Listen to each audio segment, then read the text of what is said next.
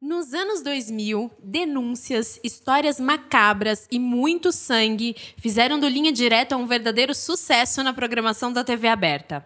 Apesar de receber muitas críticas, o programa revirou centenas de arquivos de crimes mal resolvidos e ajudou a colocar cerca de 400 criminosos atrás das grades.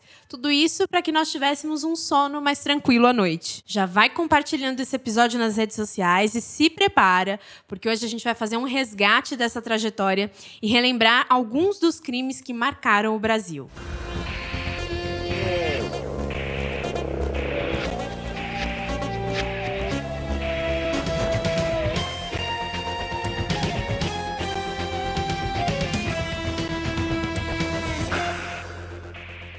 pode até parecer um pouco estranho, mas durante muito tempo a Rede Globo dividiu um dos seus horários mais nobres com um programa de reportagem policial, que explorava cenas de crimes trágicos e casos sem solução. Tudo começou no dia 29 de março de 1990, data em que a TV Globo exibia o penúltimo capítulo da novela Tieta e dava lugar a outro sucesso absurdo da emissora, Rainha da Sucata. Numa quinta-feira, logo depois da novela, mais precisamente às 10h50 da noite, o Linha Direta ia ao ar pela primeira vez, comandado pelo jornalista e político brasileiro Hélio Costa. Apesar de não fazer parte da geração mais famosa, foi o Hélio quem idealizou o projeto. Inspirado em programas americanos de sucesso como Yesterday e Unsolved Mysteries, a ideia era adaptar o conceito dos norte-americanos, mas com uma boa dose brasileira de suspense e mistério. E esse foi o segredo do formato que assombrou as nossas noites.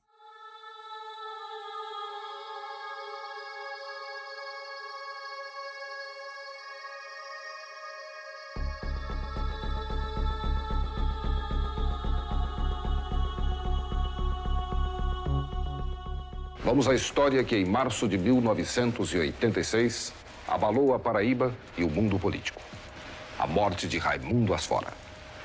Poeta, compositor, parceiro de Luiz Gonzaga, orador eloquente, deputado estadual, deputado federal, campeão de votos na Paraíba, combativo defensor da normalidade democrática na época do regime militar e vice-governador eleito da Paraíba, a misteriosa morte de Raimundo Asfora deixou duas interrogações que até hoje não foram respondidas.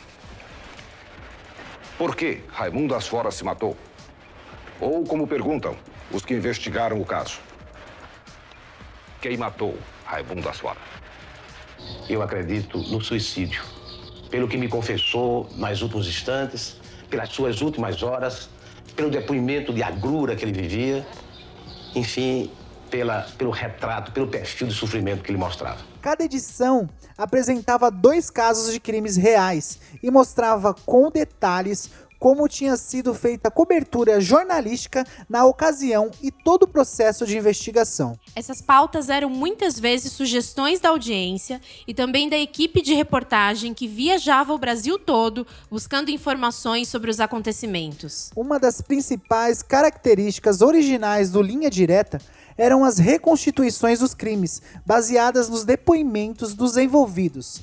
No começo, elas eram feitas com os atores desconhecidos, mas anos depois, no final dos anos 90, eles começaram a trabalhar com os atores bastante conhecidos. Por conta desse apelo dramático, algumas histórias acabavam reunindo jornalismo e ficção e ganhavam espaço no imaginário do público.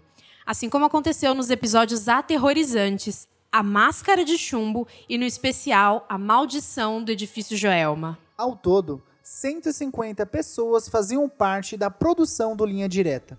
O estilo de representação baseado em fatos muitas vezes usavam apenas a encenação corporal, sem diálogos e acrescentavam a narração, o que deixava a simulação ainda mais macabra. Apesar de promissora, a primeira fase durou apenas quatro meses no ar em julho de 1990, o Linha Direta deixou de ser exibido e só voltou à programação da Rede Globo nove anos depois, comandado pelo jornalista já falecido Marcelo Rezende e com direção de criação do Roberto Talma.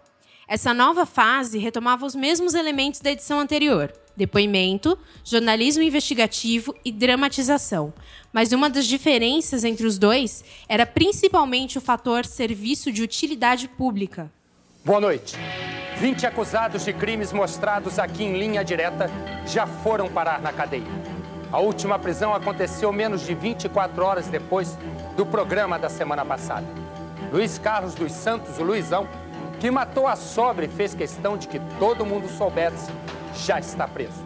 Ele foi denunciado por um telespectador de linha direta. A prisão de Luiz Carlos dos Santos você vai ver daqui a pouco. Vamos agora ao primeiro caso de hoje. Com o apoio da TV Globo, o Marcelo Rezende trabalhou durante sete meses montando a equipe de profissionais que pudessem comandar a parte jornalística, ao mesmo tempo que ele podia contar com todo o conhecimento e expertise da Rede Globo e da teledramaturgia. Quando uma história era escolhida, um repórter viajava para apurar as informações através de entrevistas e imagens dos lugares onde tudo ocorreu. Em seguida, um núcleo de roteiro escrevia o caso com base na realidade. Por fim, a produção se reunia para viabilizar a cenografia, maquiagem, efeitos especiais, figurinos, dublê e tudo o que fosse necessário para a encenação dos crimes. Ao final do programa, o Rezende mostrava uma foto do criminoso e liberava um número de telefone para denúncias. Havia uma central telefônica disponível 24 horas por dia e também um e-mail e um site prontos para receber as ligações do público com garantia de sigilo total. Dois homens acusados do assassinato ainda estão foragidos. Se você tem alguma informação que leve Henrique Menberg, que hoje estaria usando o nome de Valdemar Menberg, ou a Valber Nascimento Silva, o Magno, autor dos disparos, ligue para a linha direta. Rio de Janeiro, 547 9040. Sua identidade será mantida no mais absoluto sigilo. As denúncias eram repassadas para a polícia e, desde a sua estreia até o fim da exibição, o Linha Direta ajudou a prender mais de 380 procurados da justiça por diversos crimes como assassinatos, estupros, torturas, abusos e sequestros. A popularidade era tão grande que, segundo arquivos do Memória Globo, no presídio Professor Aníbal Bruno, em Recife, três bandidos que foram presos graças às denúncias do Linha Direta receberam apelidos lá dentro da prisão linha direta 1, linha direta 2 e linha direta 3. E alguns desses fugitivos já se entregavam para a polícia antes mesmo dos casos aparecerem na televisão. A intenção era evitar que os crimes se espalhassem pelo Brasil, mas a Rede Globo exibia mesmo assim para servir de exemplo. A participação do Marcelo Rezende no Linha Direta se encerrou em 2002 com algumas polêmicas, incluindo uma entrevista bastante controvérsia com o maníaco do parque para o Fantástico. A entrevista abusava de vários recursos de ficção, com música de suspense, textos chamativos e muito sensacionalismo. Até um vidente e um astrólogo foram chamados para analisar as falas do Francisco de Assis Pereira, o maníaco do parque.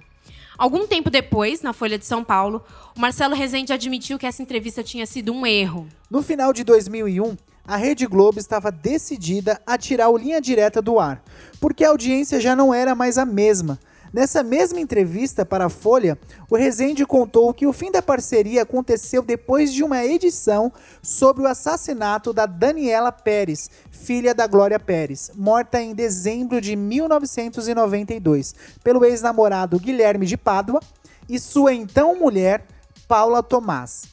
De acordo com um jornalista, ele tinha uma informação que poderia mudar o rumo do caso mas por decisão da Globo, o programa foi barrado, colocando o ponto final na passagem dele pela emissora. Ele ficou bem incomodado com a censura dessa edição e até deu declarações dizendo que queria fazer algo mais, que não fosse só crimes de homens matando mulheres.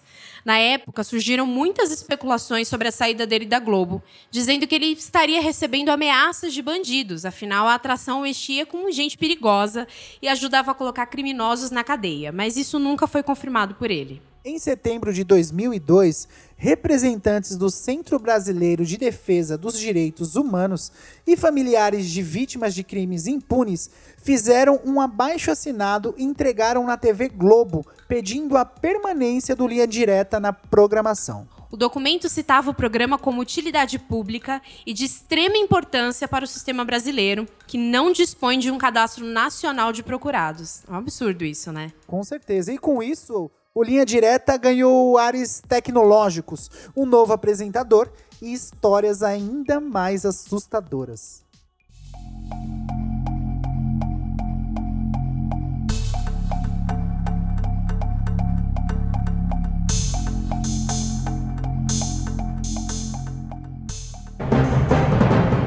Boa noite. Baixada Fluminense, Estado do Rio de Janeiro. No Linha Direta de hoje, você pode ajudar a polícia a resolver um mistério. Há cinco anos, esta mulher, Marilene da Silva Moura, sumiu. A última vez que ela foi vista foi aqui no quarto onde ela morava, na cidade de Belfor Roxo. Você vai conhecer agora as últimas horas de Marilene antes do seu desaparecimento. Domingos João Meirelles, um dos jornalistas mais premiados do Brasil, assumiu o comando do Linha Direta em 2002 e rapidamente alavancou a audiência. Nas noites de quinta-feira, o Linha Direta atingia a marca de 27 pontos, mesmo sendo transferido para um horário um pouco menos acessível, logo depois da Grande Família. Até o início dos anos 2000, o Linha Direta enfrentou algumas críticas por banalizar a violência e passou a utilizar recursos de cena muito mais sugestivos do que explícitos. Nessa época, eles escancaravam as fotos das cenas do crime em pleno horário nobre. Um tempo depois, o Domingos Meirelles disse em uma entrevista na Gazeta Digital que, na opinião dele, existia muito preconceito de classe mascarado no meio dessas críticas, porque o programa tratava de crimes da pobreza, né, dos excluídos e das pessoas que não tinham rosto. Esses ajustes na edição acabaram refinando bastante a imagem do programa. E o processo não prejudicou em nada a audiência. Muito pelo contrário, os anos seguintes foram decisivos para consagrar o Linha Direta. Para marcar essa nova fase, a direção criou mais duas propostas que elevaram ainda mais o status do programa: o Linha Direta Justiça e o Linha Direta Mistério. A principal diferença dessas duas edições para a tradicional é que os casos mostrados no Linha Direta Justiça, por exemplo, eram casos que tiveram grande repercussão nacional e que permaneciam sem solução. O Linha Direta Justiça continua a série sobre crimes que marcaram a memória do país. A história de hoje mostra o esplendor e a decadência de uma paixão. Raul Fernandes, do Amaral Street, o Doc Street e Ângela Diniz, a Pantera de Minas, tinham tudo. Eram ricos, bonitos e famosos. Mas na véspera do Réveillon de 1976, o silêncio do sofisticado balneário de Búzios, no Rio de Janeiro, foi quebrado por quatro tiros. Doc Street foi quem apertou o gatilho. Ângela caiu e sangrou até a morte. Logo ela que tinha sido criada pela mãe para ser uma princesa. Diferente do linha direta tradicional, o Justiça não tinha participação do público nas denúncias. A maioria dos crimes eram de outras épocas e já tinham sido levados a julgamento. O especial contava apenas com um caso retratado a cada programa, trazia as reconstituições dos crimes, mas de uma forma muito mais objetiva, como se fosse um documentário. Antes, o desenrolar do episódio era conduzido por um narrador e não era permitido criar diálogos fictícios para os personagens, uma vez que muitos desses crimes ainda estavam em processo judicial em andamento e tal. Já no Linha Direta à Justiça, os casos já estavam encerrados, e isso permitia a criação de diálogos no roteiro e acabava enriquecendo ainda mais as edições. Um dos casos mais sinistros mostrado nessa versão ocorreu em 1987 na cidade de Goiânia.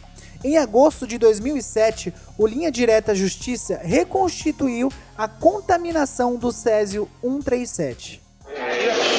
Centro de Goiânia, 13 de setembro de 1987. Ô, Beto, Beto, Beto, peraí, Beto. Os amigos Wagner e Roberto entram no prédio abandonado de uma clínica médica. Hoje era meu dia de sorte. Eu descobri uma mina de ouro, Beto. Uma mina de ouro. É de ouro aqui, você tá doido? Ó, vai, tô achando que sua vida desempregada tá deixando ele doido mesmo. É, eu tô falando sério. Ó. Cadê? Ai, Beto.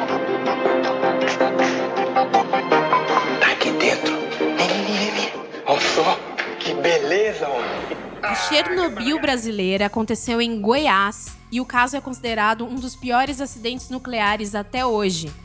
Tudo começou quando dois amigos catadores de papel, Wagner e Roberto, estavam procurando sucata numa clínica abandonada. Eles acabaram encontrando um objeto de chumbo e levaram com eles para tentar garantir algum dinheirinho, retorno financeiro com aquela peça. Eles venderam a peça por R$ 1.500 para um homem chamado Devair Ferreira, dono de um ferro velho. Só que esse objeto era na verdade uma bomba do metal césio-137, utilizada em tratamentos com radioterapia, que podia causar câncer, entre outros prejuízos. Na oficina do Devair, ele e alguns funcionários decidiram abrir a peça e o que já era perigoso se tornou um verdadeiro caos. Dentro dessa placa de chumbo, eles encontraram um pó luminoso azul que brilhava no escuro e eles ficaram simplesmente encantados com aquilo. Tão encantados que o seu Devair decidiu que era uma boa ideia levar aquele elemento químico para casa para mostrar para sua família, brincar com sua filha. Como se não bastasse, o Devair começou a rodar a cidade com o seu metal mágico que brilhava no escuro, levando o objeto para todos os lugares, até dentro do ônibus. E aí deu muito ruim. O Césio 137 foi se espalhando e atualmente, mais de 30 anos depois do acidente, estima-se que 104 pessoas morreram vítimas da radiação e mais ou menos 1.600 pessoas foram afetadas de alguma forma, tiveram sua saúde prejudicada, enfim. O lixo radioativo ficou em tambores num local provisório a céu aberto no município de Abadia de Goiás. Hoje, muitos dos funcionários do lugar sofrem com doenças decorrentes da contaminação. Em junho de 1997, todo esse lixo radioativo foi trazido aqui para este local, um depósito subterrâneo em Abadia de Goiás. Aqui embaixo estão cerca de 13 toneladas de material contaminado. São móveis, roupas, fotos, objetos pessoais que foram enterrados junto com a história de muitas famílias. Outro caso famoso exibido no Linha Direta Justiça foi o crime da mala. São Paulo, 1928. Um assassinato macabro mobiliza a opinião pública e vira manchete dos jornais do Brasil e do mundo. Ele fica conhecido como o crime da mala. Foi um crime que, na verdade, abalou o século XX, né? pelo menos o, o início do século XX, 1928. E eh, não só pelo seu aspecto eh, de crime hediondo, eh, inusitado para a época, né? mas também pelo caráter de, de, de, ter sido uma, uma produção cinematográfica para a época. O episódio foi ao ar no dia 2 de junho de 2005 e o crime aconteceu em 1928 no Porto de Santos, aqui em São Paulo. O navio Massalha partiria de Santos para a Itália quando dois marinheiros observaram uma mancha de sangue que estava em uma das malas, que era bem grande, assim, com formato de baú. Quando a polícia foi chamada, eles acabaram descobrindo que dentro da mala havia um corpo mutilado de uma mulher. O caso repercutiu no Brasil e no mundo, primeiro por causa da crueldade do assassinato e depois pela atuação dos investigadores, que conseguiram desvendar o crime em menos de dois dias. O corpo era da argentina Maria Fea, morta pelo próprio marido, Giuseppe Pistone. Os dois eram imigrantes que viviam aqui no Brasil. Eles estavam casados há cerca de um ano e moravam em São Paulo com um parente, dono de um negócio de vinhos. A Maria começou a desconfiar dos planos do Giuseppe de aplicar um golpe nesse parente e escreveu uma carta contando tudo para sua mãe, que morava na Argentina. Quando soube da carta, o Giuseppe matou a esposa, que estava grávida de seis meses. No dia seguinte, ele comprou uma mala para se livrar do cadáver e para que a Maria coubesse nessa mala, ele cortou as pernas dela com uma navalha e jogou pó de arroz para disfarçar o mau cheiro. Ele foi condenado a 31 anos de prisão, mas só cumpriu 16 anos no presídio de Taubaté, porque em 1944 ganhou a liberdade durante o Estado Novo por meio do presidente Getúlio Vargas. Na madrugada de julho de 1993, outro crime bárbaro chocou a opinião pública. O assassinato de oito meninos de rua que dormiam em frente à Igreja da Candelária, no centro do Rio de Janeiro, também foi reconstituído no Linha Direta Justiça.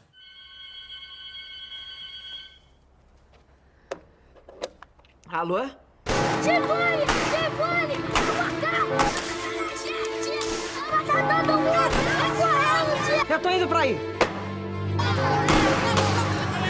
Aí eu disse, tudo bem, tô indo pra aí. Quando eu tava é, saindo de casa, ligou o Rogerinho. E disse, Tivone, olha, realmente o, o, o negócio pegou aqui, tem muito de um menino morto. Aí eu peguei o meu carro, em 15 minutos eu tava lá.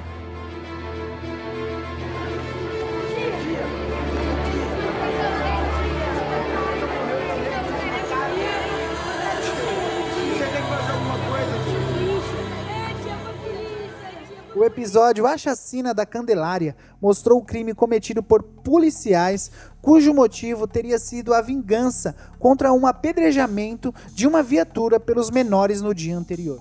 Os envolvidos no caso foram procurados para dar entrevista, mas se recusaram.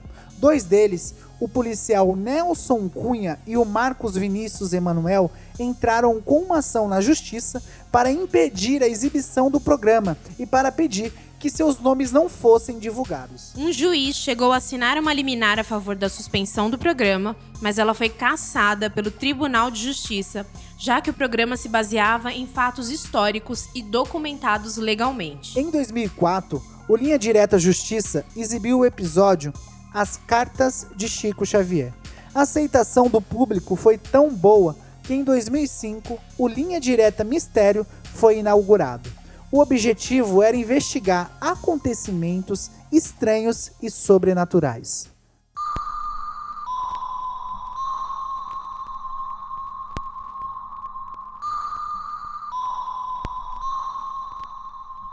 No dia 30 de junho de 2005, foi ao ar a primeira edição do Linha Direta Mistério, sobre os incidentes que marcaram a história do edifício Joelma, um prédio de 23 andares no centro de São Paulo, que pegou fogo em 1974.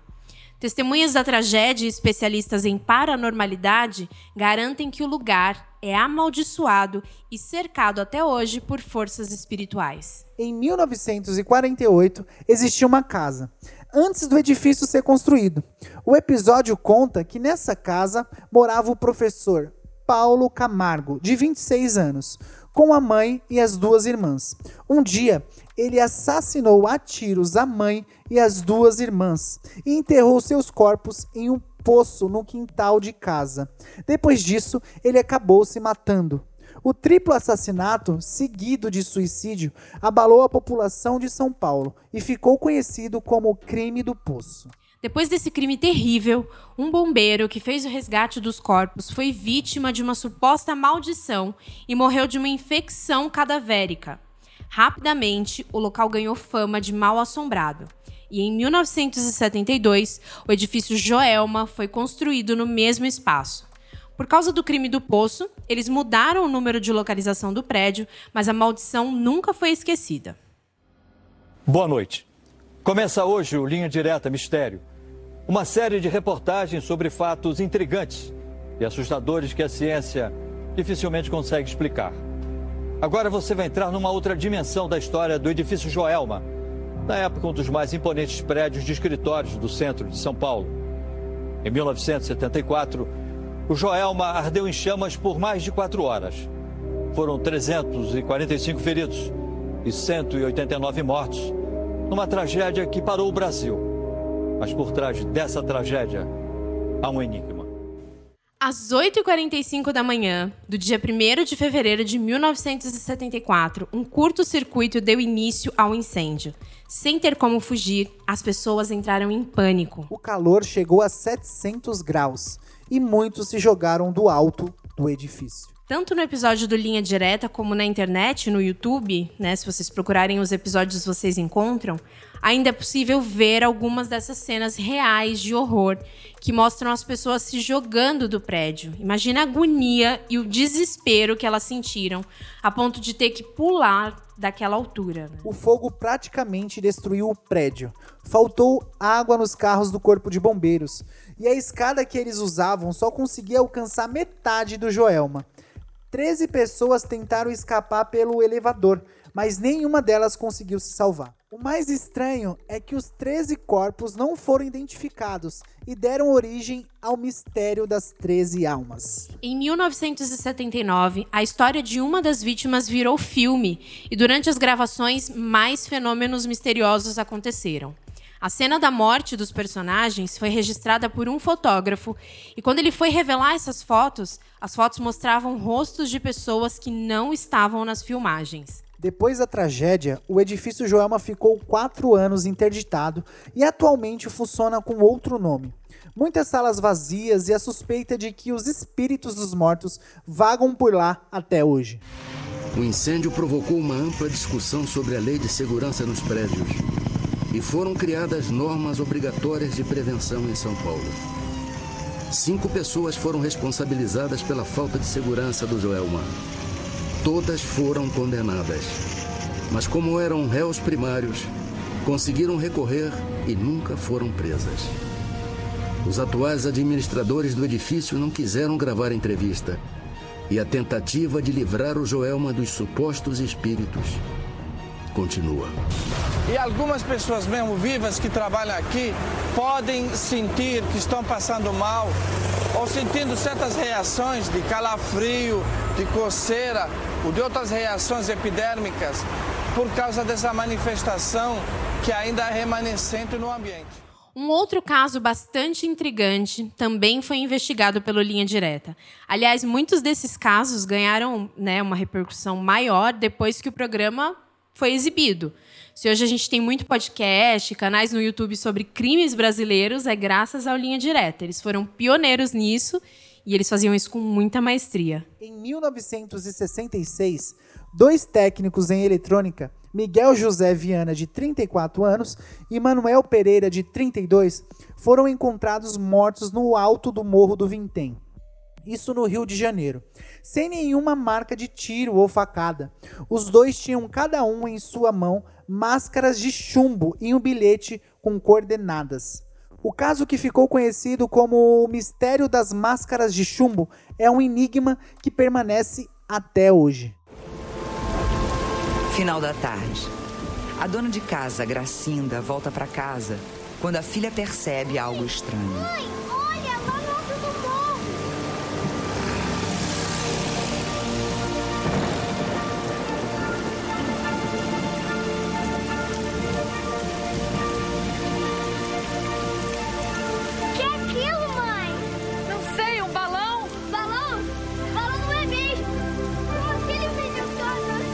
Mesmo morro e no mesmo dia da visão, duas mortes e um grande mistério.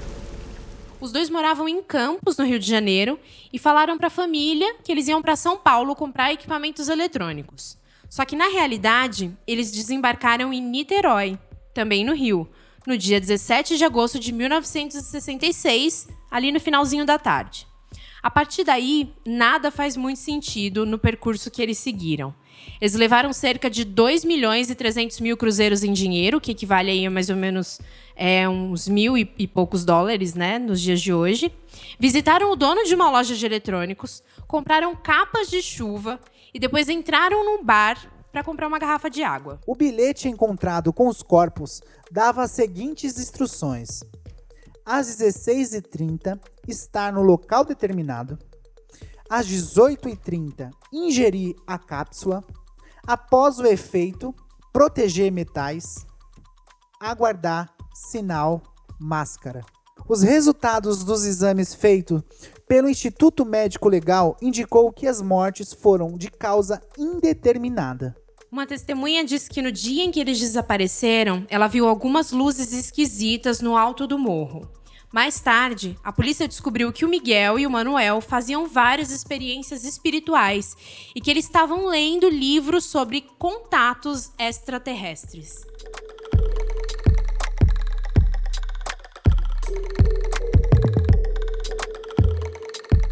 O Linha Direta frequentemente despertava tanto medo na gente porque eles escolhiam histórias inimagináveis que mexiam com o nosso conforto. Eles mostravam o lado mais cruel do ser humano. Uma das histórias que mexeu muito comigo e me fez guardar a lembrança de ter assistido esse episódio foi o caso da Fera da Penha. A simulação desse episódio é simplesmente terrível, é, é muito realista. E o caso em si é pior ainda. Inclusive, eu queria deixar aqui a dica de um filme maravilhoso e perturbador, né, ao mesmo tempo, já que fala dessa história. Foi baseado nesse crime, mas eles trocam os nomes dos personagens, enfim, é com a Leandra Leal e com o Milian Cortais. E se chama O Lobo Atrás da Porta. Então fica aí essa super dica. E esse caso é um caso muito, muito triste. Um crime de vingança da pior espécie. Neide, uma garota de 22 anos conhece Antônio numa estação de trem e começa a se encontrar com ele todos os dias. A Neide não sabia, mas Antônio escondia um pequeno detalhe do romance. Ele era casado e pai de duas filhas. Um dia, a Neide acabou descobrindo tudo e deu uma semana para ele terminar tudo com a mulher e abandonar a sua família. Meses se passaram e é claro que nada do Antônio deixar a família. A Neide então decidiu se aproximar da mulher dele e aos poucos ir ganhando a confiança e a amizade da família, sem que a mulher dele soubesse também que ela era a própria amante. No dia 30 de junho de 1960, a Neide ligou para a escola onde uma das filhas do casal estudava. A garotinha tinha apenas 4 anos de idade.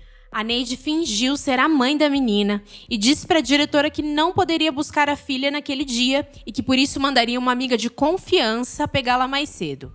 Quando a mãe verdadeira chegou na escola, a Neide já tinha desaparecido com a menina. Dona Marlene? Nilza, a mãe de Taninha, chega para entregar a merenda da menina. Ué, a Taninha já foi embora para casa. A sua vizinha veio pegar a menina. Você tinha combinado. O que, que foi, Nilza?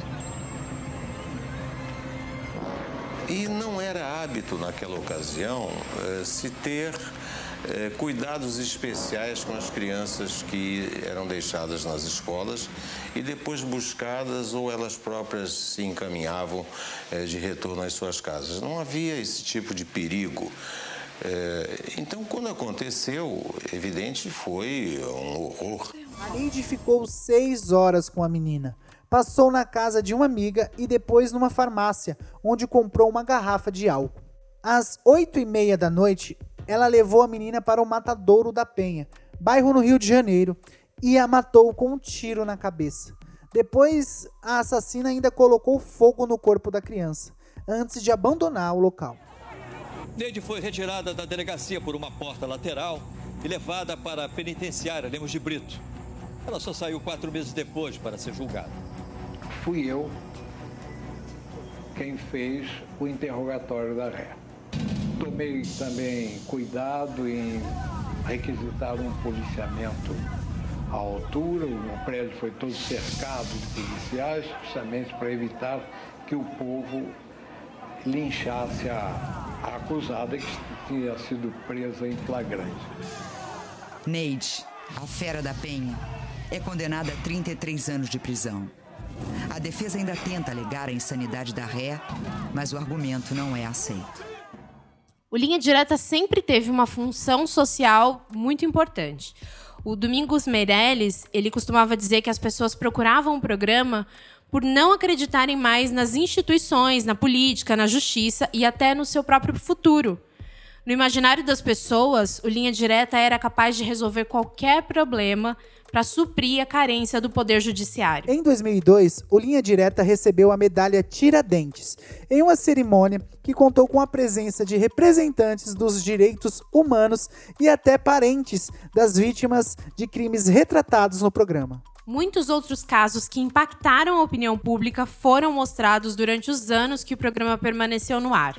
A morte do Paulo César Farias e da namorada Susana Marcolino, o assassinato da estudante Ana Carolina Costa Lino durante um assalto no Rio de Janeiro, o assassinato da Ângela Diniz e até o sequestro do Wellington Camargo, irmão dos cantores Zezé de Camargo e Luciano. É impossível não lembrar de alguns episódios como o do terrível caso da menina Ana Lídia, de 7 anos, desaparecida na porta da escola e encontrada morta dias depois e com sinais de violência sexual. Ninguém ainda falou da possibilidade de sequestro.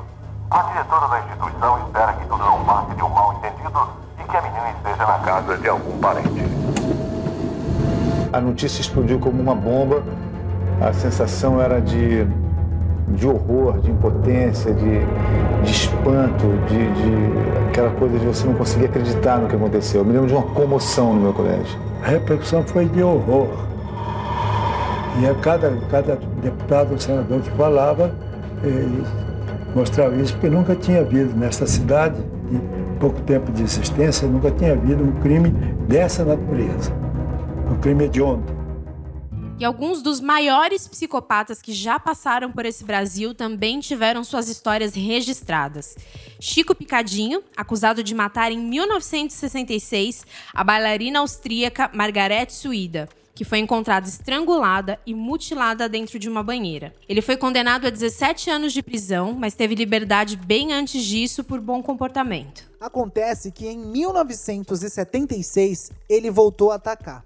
E dessa vez a vítima foi Angela de Souza da Silva, uma garota de programa, esquartejada por ele dentro de um apartamento na Avenida Rio Branco, no centro de São Paulo. E em 2006, o Linha Direta exibiu uma edição especial contando a história de um lendário criminoso que aterrorizou a população de São Paulo na década de 60, o bandido da luz vermelha. Levanta.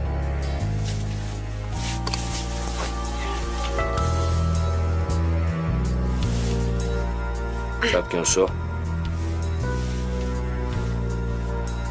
Então quem sou eu? O, o bandido da luz vermelha. E ele usava uma lanterna vermelha. Daí veio o apelido do bandido da luz vermelha. Era um, ele tinha uma fixação pelo vermelho. Como eu lhe falei, delegado, ele só levou as joias e o dinheiro. Nada. Esse episódio teve a participação do André Gonçalves no papel de João Acácio, o bandido da luz vermelha, e também do Sérgio Mamberti no papel do delegado que solucionou o caso.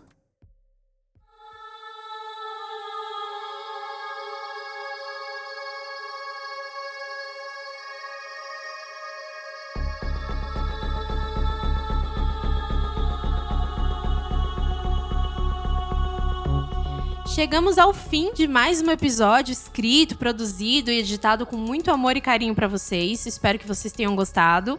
Conta pra gente se vocês acompanhavam linha direta, de qual caso vocês se lembram, o caso que te dava mais medo, conta tudo aí pra gente. Não esquece de compartilhar com os amigos, tá? Que também gosta desse tipo de conteúdo.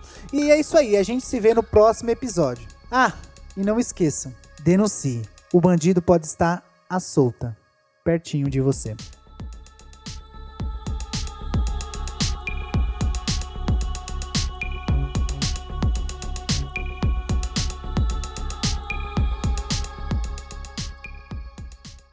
Esse episódio foi apresentado por Lucas Araújo, escrito e apresentado por mim, Renata Pardim, com produção e edição TGS Studios e Tauan Guedes.